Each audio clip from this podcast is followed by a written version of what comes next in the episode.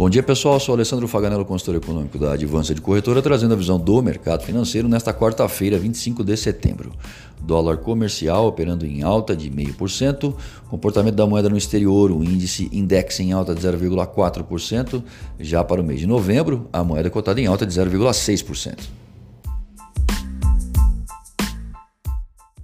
Davi Alcolumbre e parte do Senado Federal demonstram estar mais interessados em reafirmar o poder legislativo a acelerar a votação da reforma da Previdência na Casa.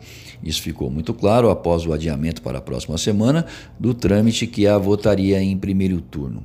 A reação vem logo após a Polícia Federal afirmar que o líder do governo no Senado, Fernando Bezerra, teria recebido 5 milhões e meio de reais em propina durante o governo Dilma Rousseff. E não foi só isso. Alcolumbre, acompanhado de mais 15 senadores, aproveitaram o dia de ontem para visitar o presidente do STF, Dias Toffoli, queixando-se da decisão do ministro Luiz Roberto Barroso de autorizar, no último dia 18, a realização de buscas e apreensões para investigar esquemas envolvendo Bezerra. Alcolumbre afirmou que a medida atrapalha a harmonia entre os poderes.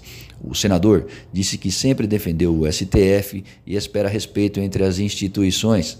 Segundo ele, o Senado é instigado a ir a um enfrentamento, mas evita essa prática em nome de uma pauta para o Brasil.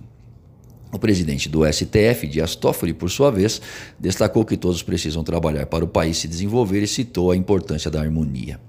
Na semana passada, o ministro Luiz Roberto Barroso disse em nota que sua decisão foi técnica e republicana. Para finalizar, o Congresso impôs mais uma derrota ao governo na noite de ontem, derrubando 18 vetos à lei de abuso de autoridade em mais um revide. O que se consegue com isso? Comprometer o prazo de conclusão da reforma da Previdência no Senado, antes previsto para até 10 de outubro, mas que agora pode atrasar. Não dar a devida importância à Previdência não é uma boa ideia, ainda mais quando se relativiza que o Congresso trabalha de terças a quintas. Nos Estados Unidos, o pedido de impeachment sobre o presidente Donald Trump, feito pela oposição democrata, deve causar ruídos. O motivo seria uma acusação anônima de um oficial de inteligência americano de que o republicano teria pressionado durante uma ligação telefônica Volodymyr Zelensky, presidente da Ucrânia, a conduzir uma investigação que atingiria a família do ex-vice-presidente Joe Biden, favorito a enfrentá-lo nas eleições do ano que vem. Em troca, Trump liberaria ajuda militar ao país europeu. As chances de Trump ser retirado da Casa Branca são mínimas, no que parece ser mais um processo que visa arranhar eleitoralmente o atual presidente dos Estados Unidos. O tempo é curto e a Câmara, de maioria democrata, precisaria do apoio de dois terços do Senado, onde os republicanos são maioria. No mais, voltam as incertezas relativas às negociações entre americanos e chineses. Trump condenou práticas comerciais chinesas e afirmou que não aceitará um acordo ruim ruim. Do outro lado, o principal diplomata chinês reagiu às críticas dos Estados Unidos, dizendo que Pequim não tem a intenção de jogar Game of Thrones. Respeitará os interesses americanos, mas não será ameaçada no comércio. A reunião entre as maiores economias do planeta, prevista para acontecer em outubro, continua de pé. As moedas emergentes não têm um bom desempenho nesse começo de manhã, diante do noticiário político americano e sinais que afetam o otimismo sobre a solução no impasse comercial.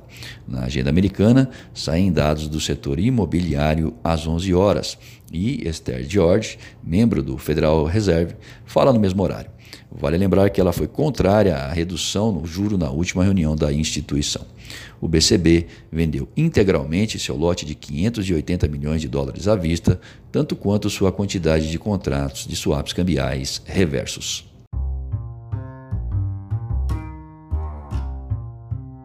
Acesse o panorama de mercado através do nosso site advancedecorretora.com.br. Fique bem informado e tome as melhores decisões.